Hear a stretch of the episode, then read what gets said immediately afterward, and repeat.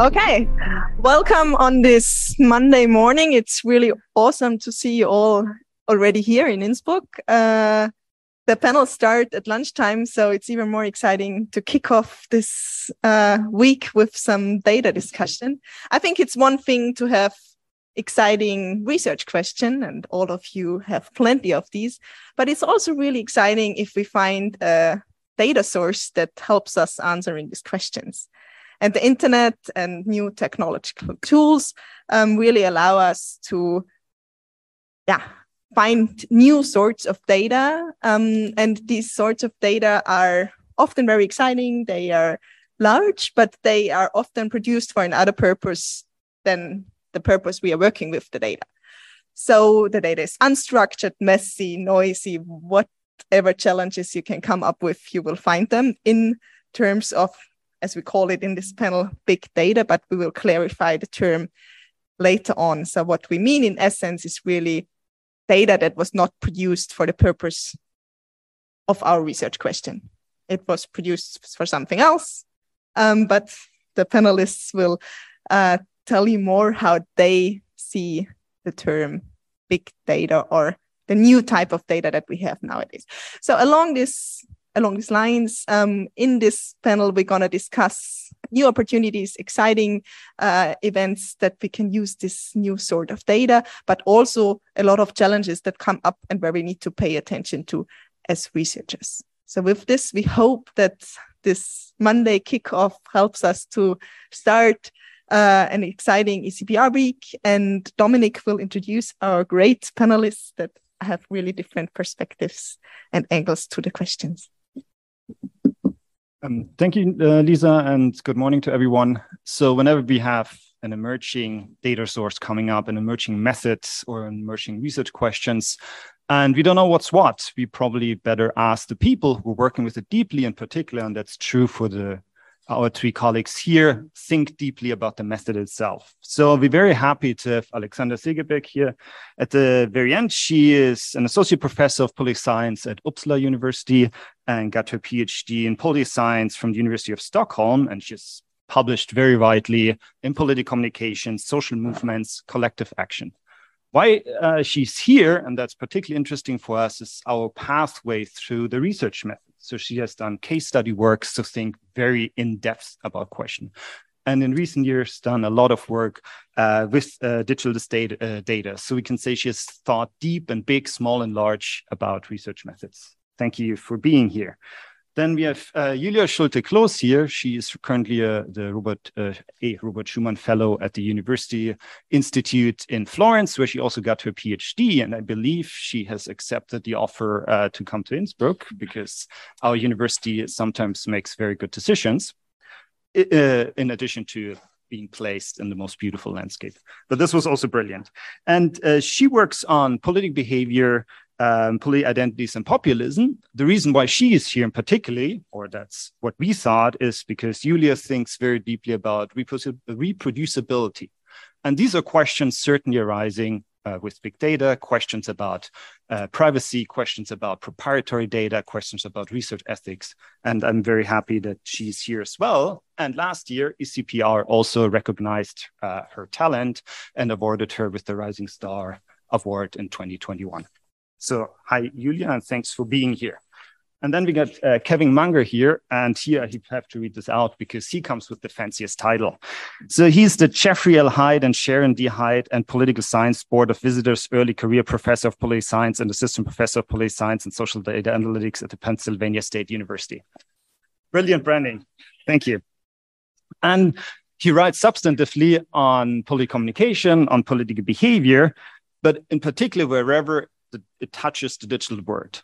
So use of uh, social media data, um, the data that we're using to understand substantive questions that are coming from the digital. When you hook onto his Twitter feed, you learn very quickly that he really does not like the boomer generation. So he has also written on the age gap in the use of the internet. So all very interesting. One particular reason why he is here is because he pointed out in recent years with a few colleagues. Again, the description is something that is very important, and political science, in many cases, has taken a turn to uh, inference, very much inference-based questions, uh, causal inference-based questions. And he, as a co-founder of the, uh, the Journal for Quantitative Description, for example, very much highlights that learning about the world through description is very important. So thanks for being here. And I think we're gonna kick off with some um, introductory remarks by uh, our panelists. They all have different perspectives and different angles they are coming from. Uh, so, Alexandra, would you like to start? Okay. So, thank you very much for putting this panel together with such excellent, excellent colleagues. Um, I want to use my opening minutes and an answering the questions that you you sent us in advance um, by pointing to reasons why political science um, really should engage seriously with what we're in this panel today calling the big data paradigm, no matter what we think of it, and beyond the circle of those most seriously and intensely involved um, in doing big data work. Um, big data clearly presents opportunities, um, equally clearly challenges for political research. Um, and the stakes are um, intensifying in the era of artificial intelligence.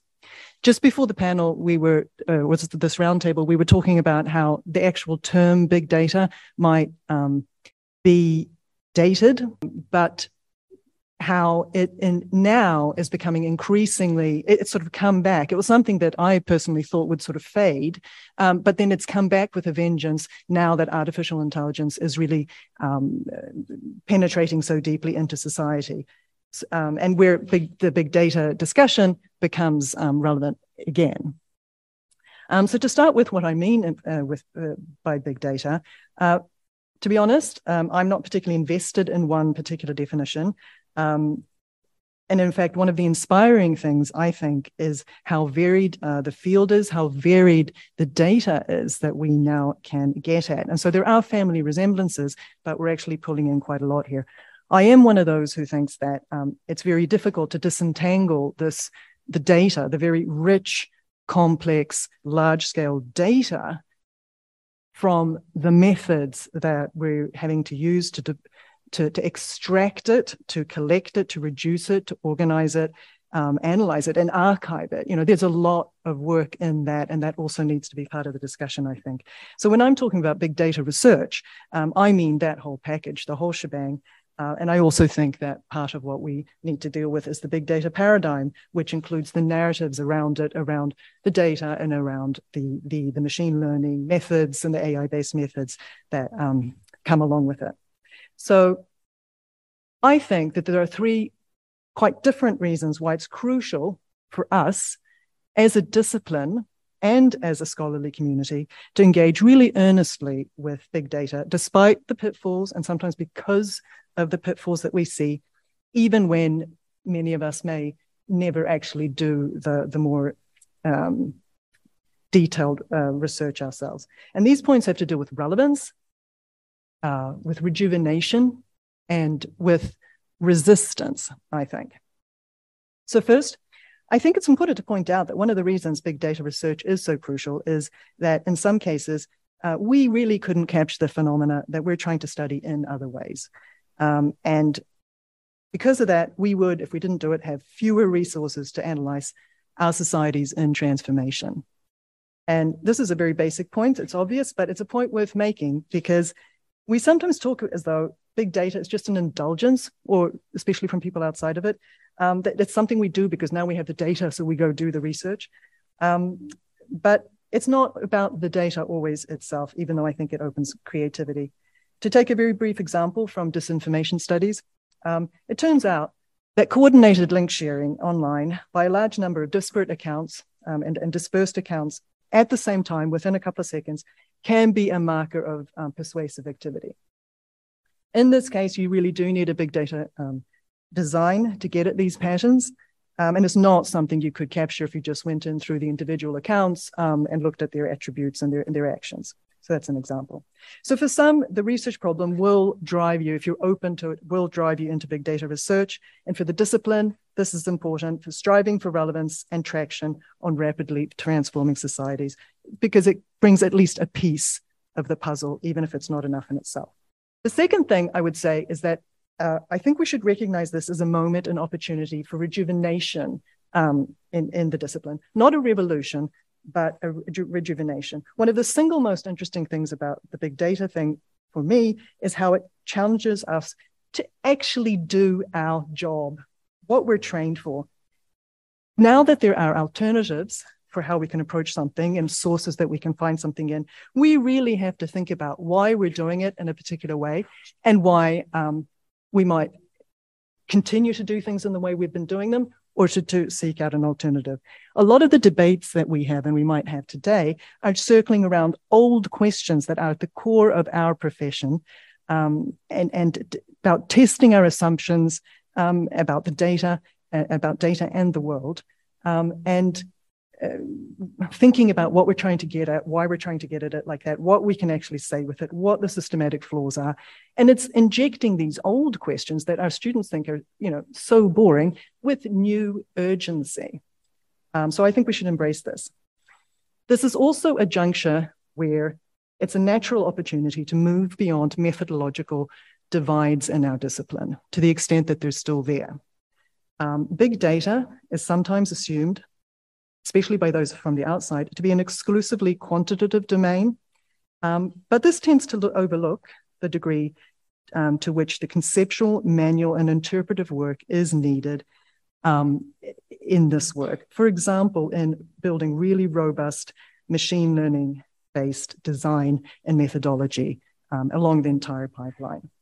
Uh, we already have a lot of experience and skills within our discipline that are called for now. They're spread out we can do a lot more with integrating and bringing in contributions from different parts of this discipline, um, but also pushing further into interdisciplinary efforts um, within the behavioral sciences, but also then beyond into, for example, computer science, but not buying into everything, of course.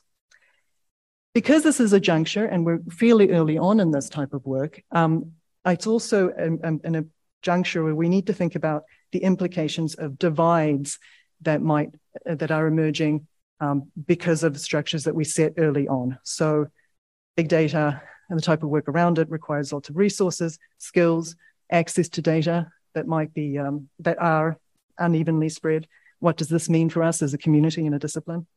Um, but also more subtly, thinking about built-in biases that are there in the infrastructures that we are now uh, have at the early on and might set path dependencies about things that we study, but also um, for some of our sort of results. Um, I'm thinking of things like the um, infrastructures of in, in, the tools that we're using. So for text analysis, um, being trained on being premised on English, for example, and image analysis, um, pre-trained networks or tr- training networks on data sets that are composed on and premised on Western industrialized cultures.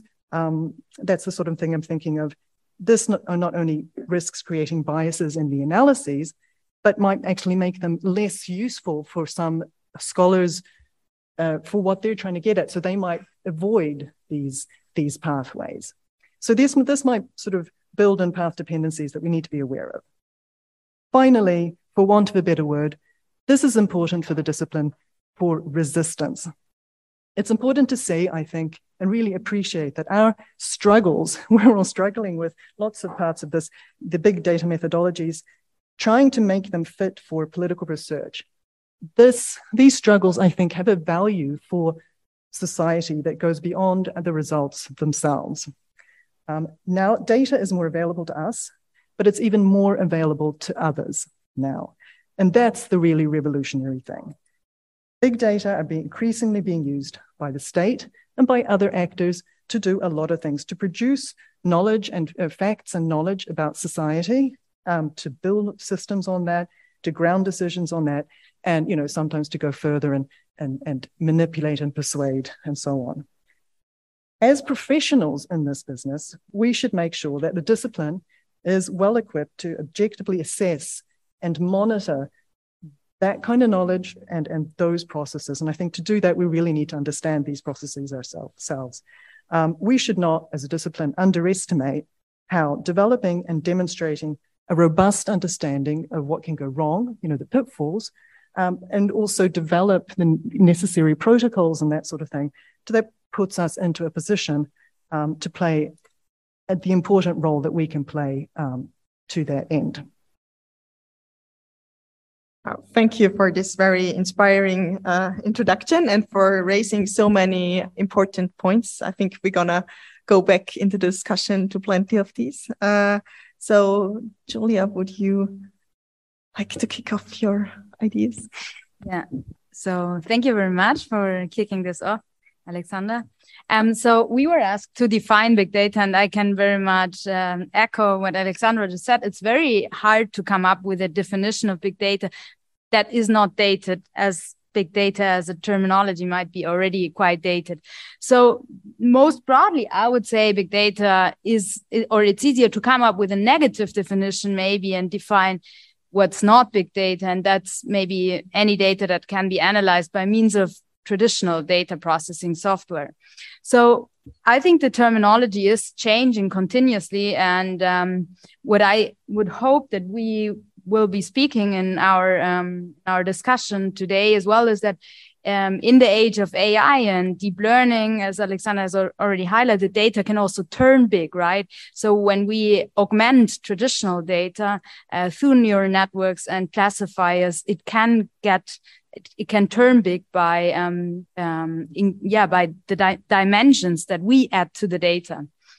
Um, when it comes to the role of big data in our scientific in advancing our scientific knowledge in political science I uh, I will leave the floor to Kevin to speak about the importance of observational um, evidence and descriptive evidence um, and generating such evidence, which I think is the the, the, the central uh, importance that um, the big data as we as we see now um, takes. Um, but then for our discussion, I would be hoping also that we could speak a bit more about the generative role of AI and um, big data. So for the time being, synthetic data is mostly a subject of research in political science, but it could also turn into a tool for research.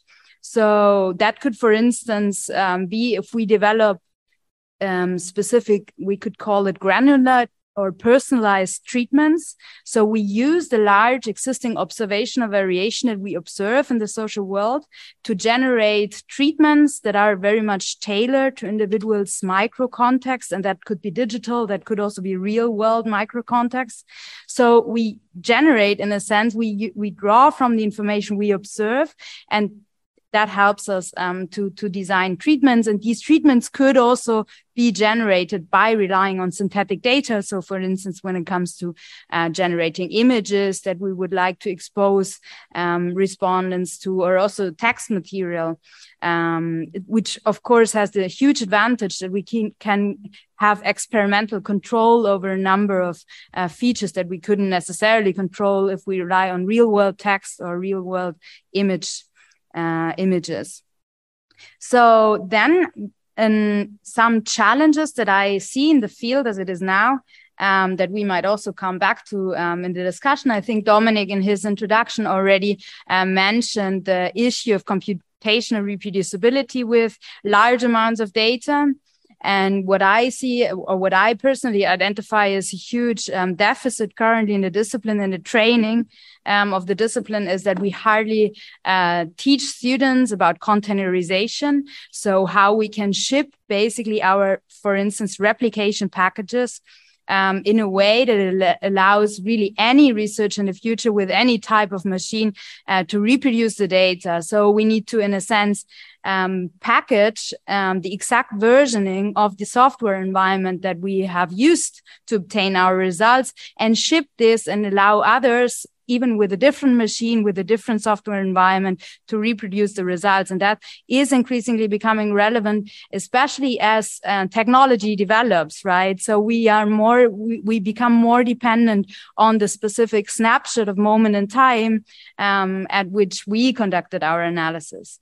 Um, another challenge that I identify is the large use of surveys and um, also survey experiments in political science that is hardly documented. So what I would like to see the discipline to um, to to to evolve to is to treat survey as code so that we don't in a sense uh, like the way many survey experiments are designed now it's very hard to reproduce them or to add another feature to it because we would have to go manually through the process of actually designing the survey through a user interface, right? So I, my vision of this also in terms of advancing scientific knowledge is that we can actually, um, yeah, write survey um, as code and and thereby help other researchers to easily uh, follow up or take up some of our um, survey experiments.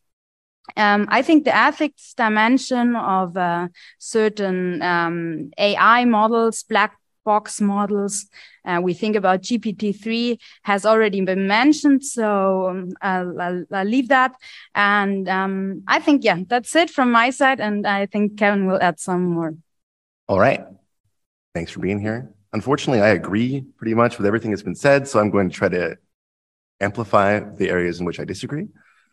So I think the first question is, do we feel like social science is going well? Have we done a good job? I, I think something I've come to see is that what I see as what I'm doing, which I would describe as behavioral science, is in, is in fact quite young.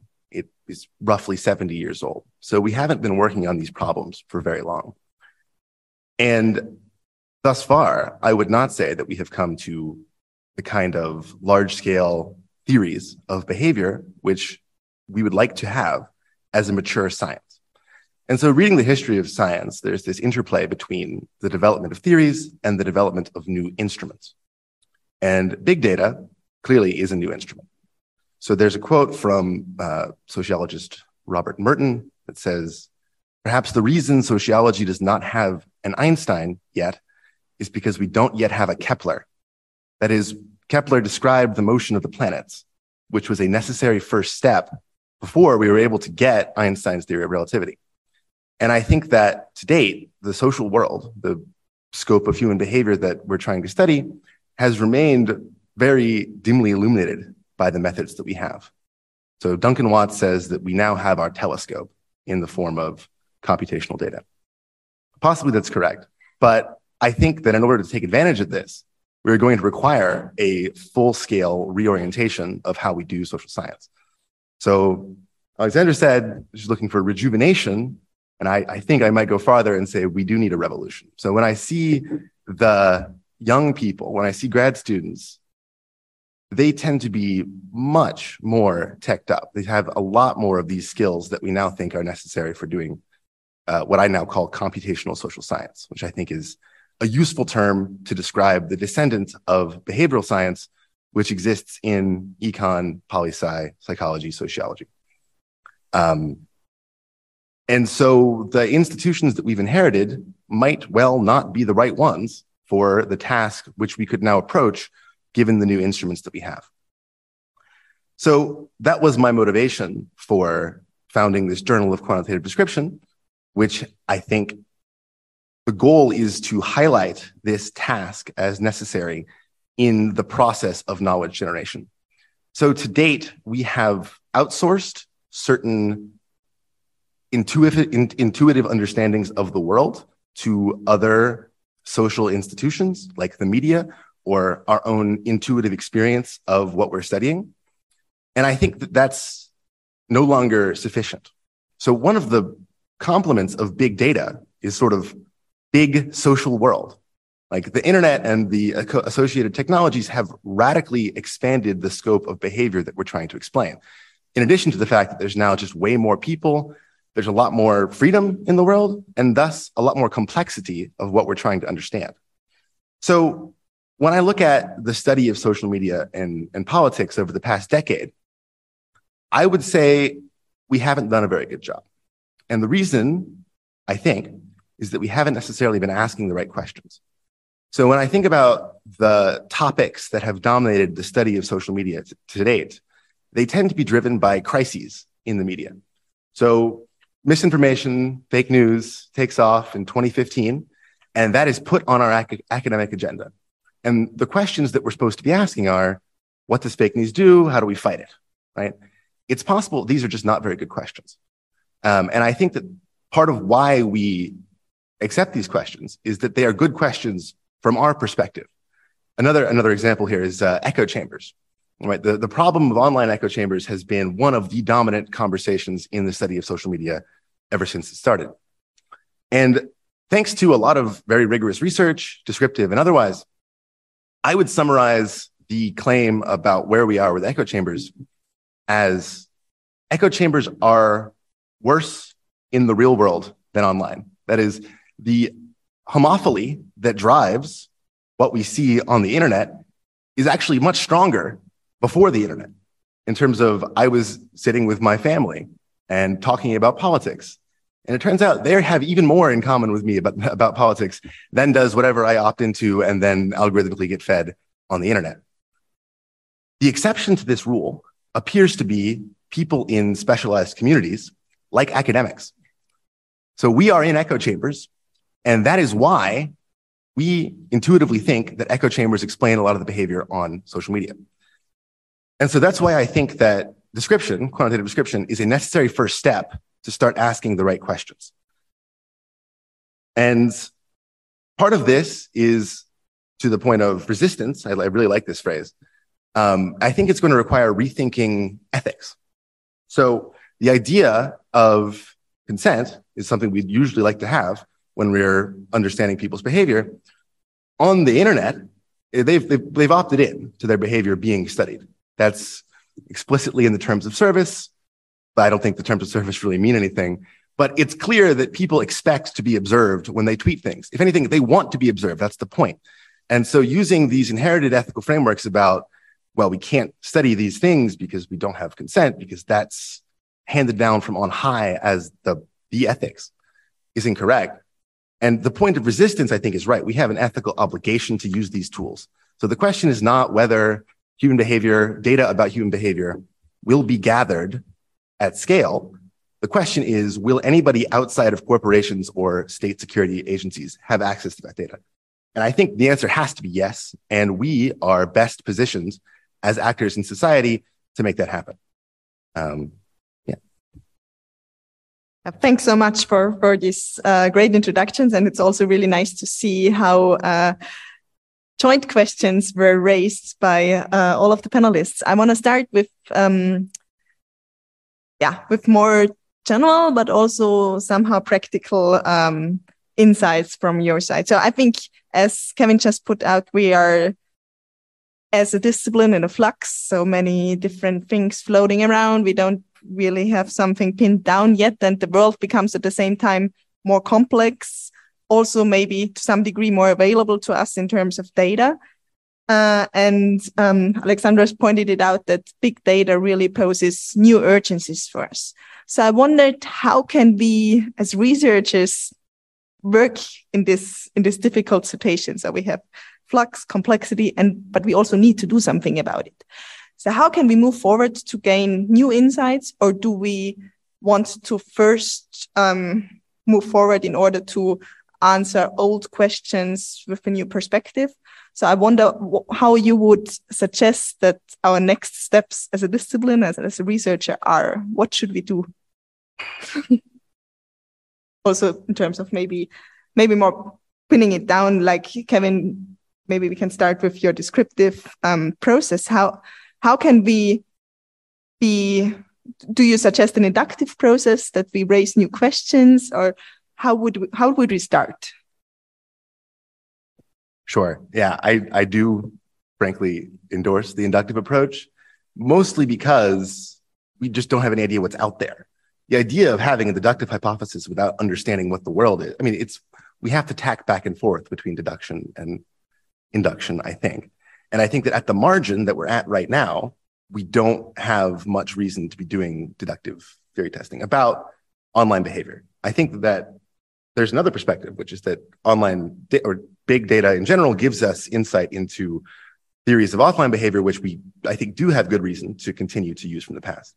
But when it comes to how people use the internet, I think we are not anywhere close to understanding what's going on. Um, and so part of this is so what drove me to do the journal in particular is that I started out doing experiments on the internet, on Twitter, for example. And I, I basically realized that the idea of replication doesn't make sense. So to try to do the experiment again two or three years later was literally impossible because Twitter had changed the way that they enforced their rules against bots. And so if we we're going to insist on the idea of replication as necessary for science, we can't really be using these methods. And I think that, you know, if we have to choose between the two, I will abandon the idea of replication as the cornerstone of science. But the descriptive approach is helpful because it is cheaper. So the scope of the behavior we're trying to study is very, very large and changing very quickly. And setting up data pipelines where we can run the same descriptive analysis, scrape the same data, and then analyze how it changes over time is a very good first step uh, and is something that we can do with the scope of social science as it exists today. And frankly, um, the world continues to change. It continues to offer up new things that happen. And if we have these baseline descriptives, we can then try to figure out what the effect of whatever the world does on our measures are. Right. So think about climate change, right? We needed to have the descriptive measures of ice in order to measure the effect of climate change. So I'm saying that we need to spend a significant percentage of our energies as social scientists studying human behavior on the internet on that baseline descriptive step and having a, uh, just developing more methods for doing this, raising the status of this kind of work within the discipline, I think will um, continue to push this forward. Um, can I ask you a follow-up question? Uh, so, did you have meta-analysis already in in the Journal of Quantitative Description? Because what I imagine is like I very much agree with you, but what I imagine is that we will, in the end of the day, as new platforms emerge, we will accumulate a lot of knowledge on the specifics of each platform, right? But we might also need something that brings together the existing studies and reviews them like a meta analysis to generate like or to detect commonalities, right? And that, in a sense, link that back to our offline theories and see kind of how they speak to each other. I don't know. What are your thoughts about this? Yeah, so we have a special issue that we are going to announce soon about meta science in, in the journal. So the scope is digital media and thankfully, I think that all of our research papers falls under digital media and they're PDFs on the internet. So that counts. So yes, we do want to be doing this kind of thing. The concern is that we want to ask the question of, let's say, does using Facebook increase political knowledge? Right. And if we have a series of studies from 2010 to 2022 about this question, we're kind of assuming that the word Facebook is capturing some sufficiently stable thing in the world that it makes sense to compare. I don't think it does, which is a real problem for the entire paradigm of accumulating knowledge about a topic, um, which is a bigger problem. we step from problem to problem, right, in this area.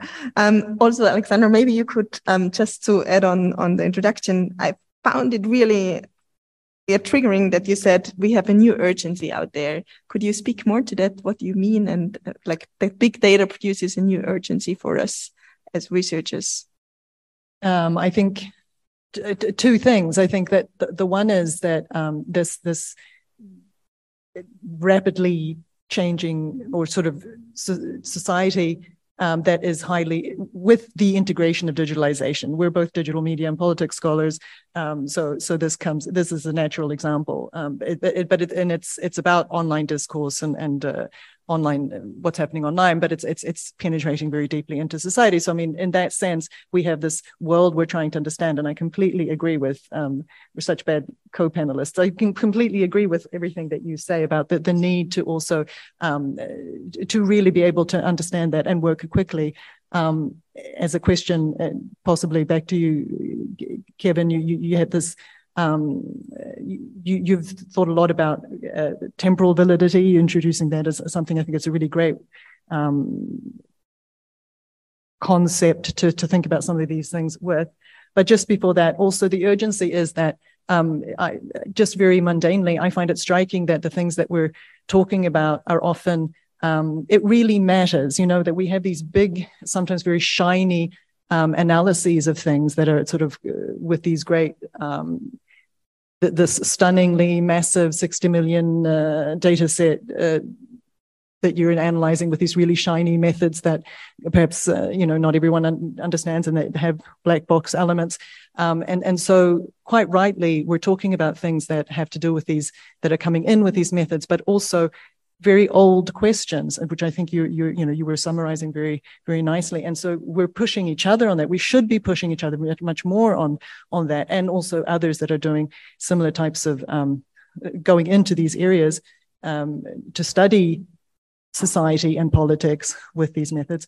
We're pushing each other on it, and suddenly, you know, I hear myself and others saying things that are these very basic questions that we teach to our students and you know they all yawn and fall asleep and and, and want to go to the class that's really about politics. Whereas um, it, you know this is so fundamental and these the, the sort of work that we're doing it's a great example of where these really basic questions really matter um, for pushing the, the, the our our efforts forward Thank you.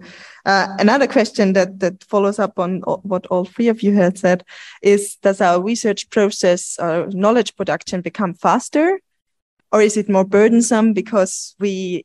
You mentioned um, that we need more manual checks. We need to be more careful because there's so much noise in there. Does it become slower? Do we need more funding at the same time? So, how would you predict knowledge production? Is it a, faster process because we have easy access to data or on the other hand is it a slower process because we have more noise we need more people we need bigger funds etc so maybe julia you applied for several funds so maybe you have a good um, opinion on this so I think it might be faster. It might get to some extent cheaper because as well because uh, data is kind of available for free. But then of course i mean we know the rigor is the rigor and it takes time. So I, i'm not sure whether it will actually become faster. We need more funds. I'm sure that's a it's a tough sell in this audience but if anyone has money they should give it to us. I, but seriously i think that the amount of money and the amount of hours that we have as a community is a binding constraint on what we can do and I think that if we set out to answer questions which are actually not answerable given these constraints, we're going to fail. So I think that a, realistic uh, analysis of what we can do is an important step for deciding what we should do. This line of thinking also encourages innovations that make research cheaper.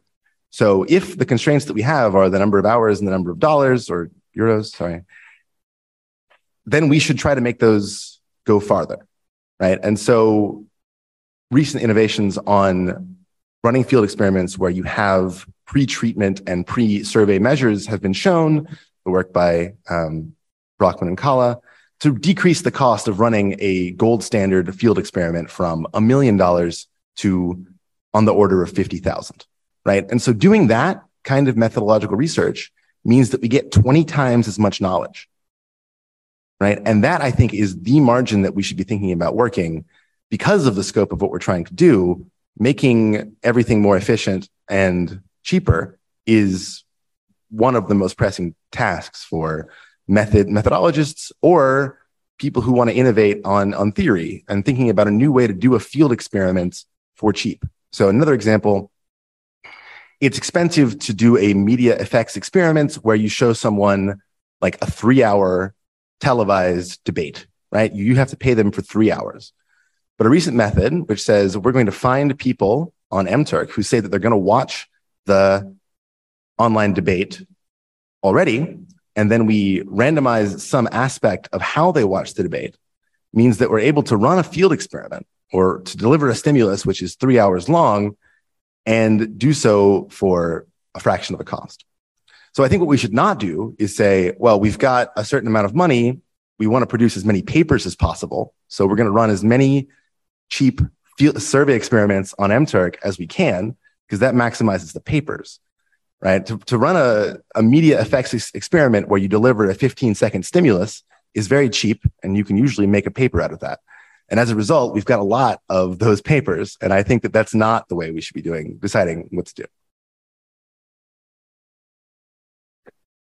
I also think um, that it's, it's worth adding that it can be deceptively, one of the problems is that it's deceptively easy to produce um, sort of shiny uh, research and, and that um, it, it certain many aspects of the sort of research that we can be doing is if we're going to be doing it really um, um, thoroughly, it's going to take time um, to in, in the data collection, making sure that the data is robust, um, act, um, understanding uh, the dirt and the data, um, understanding the context of the data, and so forth. Just that is going is going to be a, a, a big job. Um, training the neural networks or retraining them to make sure that they work for um, our purposes and to make sure that we understand what the network means with what what it's doing and if it's mean if you know how do we get it to mean what we want it to mean um, all that sort of work is going to take a, a, lot of time if it's done thoroughly and documented properly.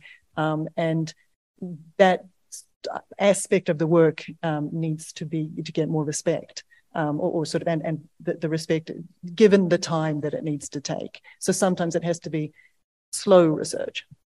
Um, I wanted to add an even more practical question because we talked about constraints of us as a science to ask questions and pull the resources in.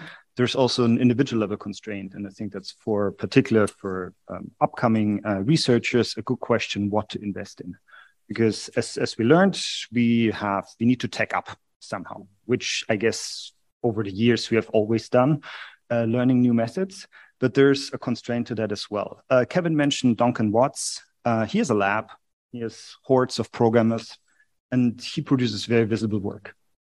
He's a great thinker, but surely he needs these programmers. So I would wanted to ask in the process when you got to questions where you thought, oh, I need this data source, this digital data source, this big data source. What was for you the process to approach that? Did you ask somebody to work with? Did you sit down and uh, and try to to learn a new programming language? Like, what's the process? How do we get to approaching it on as the individual researcher?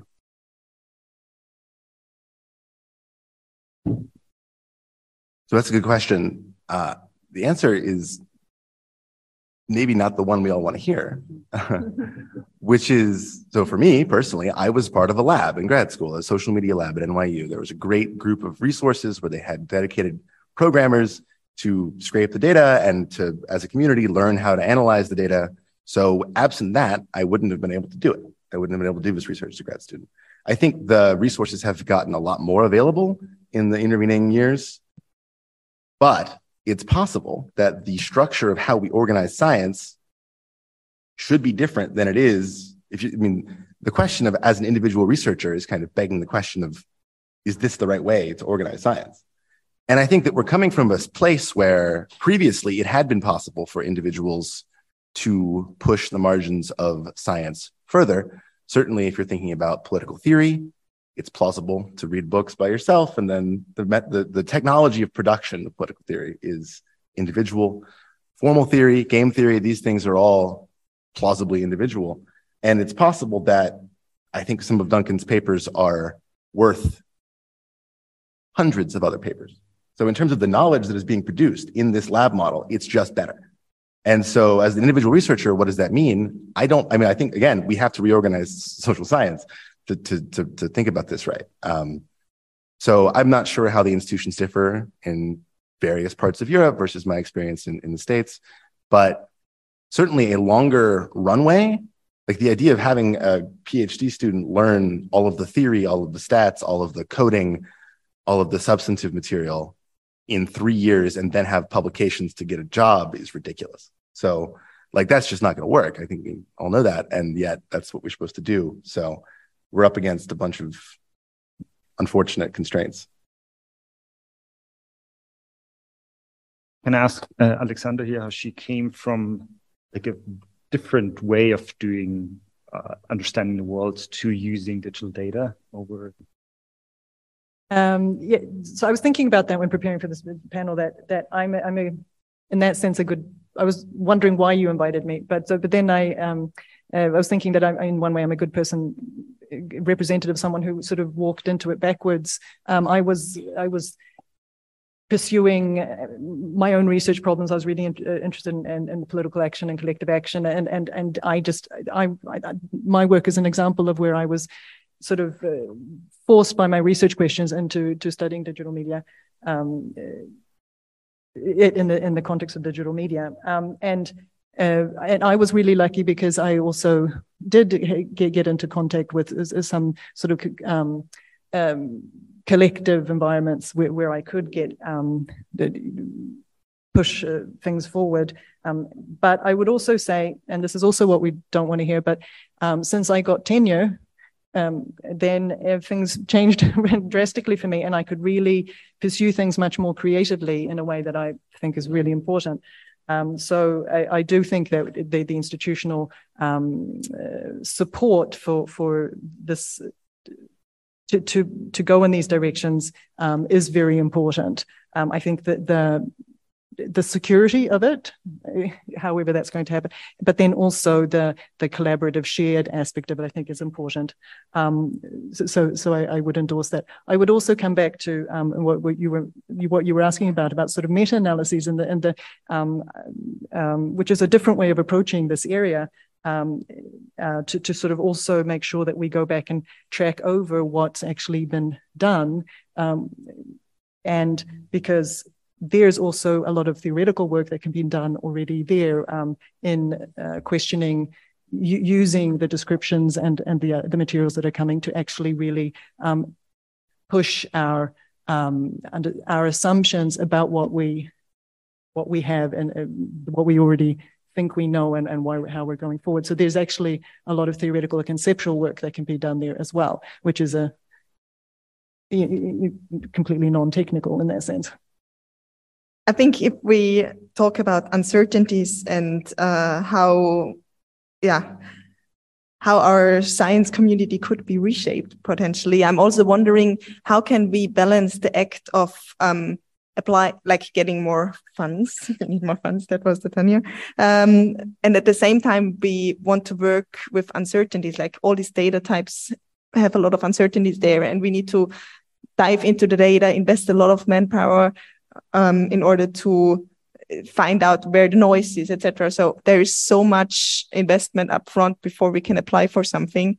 Um, so I wonder how can we maybe the, the, shiny apps balance for this somehow, but how can we how can we work in this in this in this constrained funding situation? I think there are few funds that allow for exploration of the data, but this is very rare and mostly these are quite small.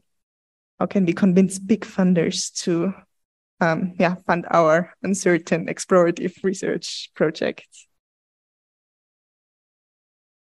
So, as luck would have it, you know, we also have the scholarly societies that we can also consider about how can and the, the um, you know, can, scholarly societies such as ECPR um, think about uh, these problems. You know, so so what are our collective efforts that we can do in the community to to also um, help uh, develop the questions. I could also add that this is one thing that um, uh, this, this is one thing that is uh, my third point about resistance. Actually, exposing how difficult this work is and how that's not just a matter of us sort of you know academics arguing with each other and criticizing each other but it's actually about producing the type of the, this type of you know the output from this type of work and so it's not just um, the, the it's not just that we're slow and arguing about everything it's that this is what we need to be doing to be producing this kind of work and that actually count that's uh, something that applies also to uh, attempts to do this outside of the, the academy. And, and to really be to really show that demonstrate that i think is important.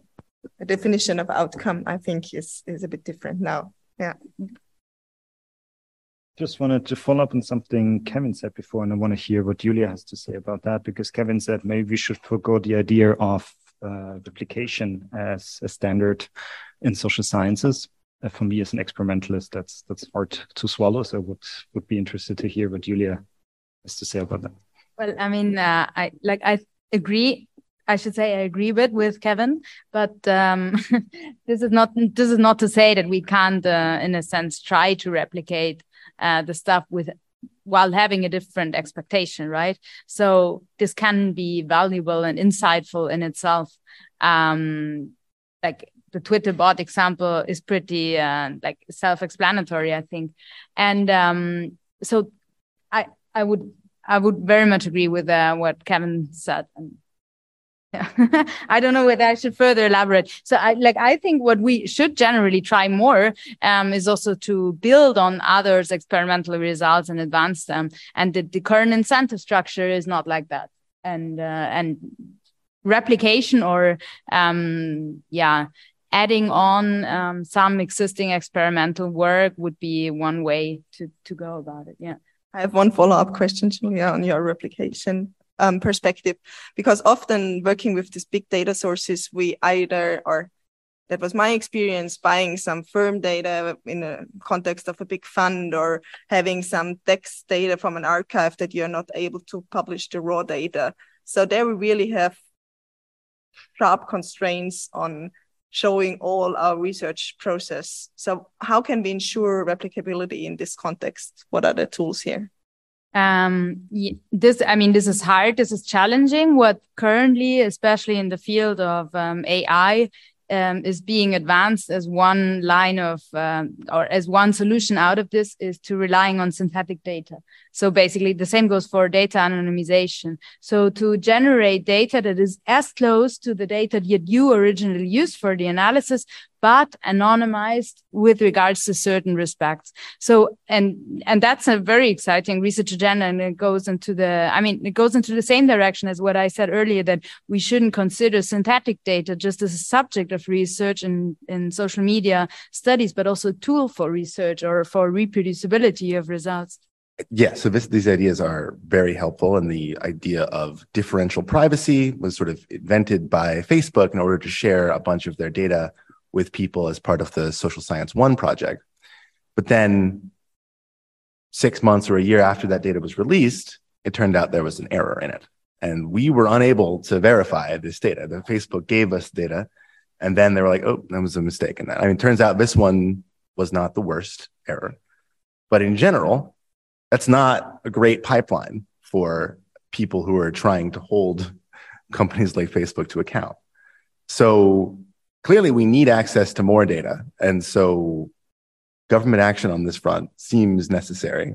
It's very unclear how that's supposed to work, what it's supposed to be.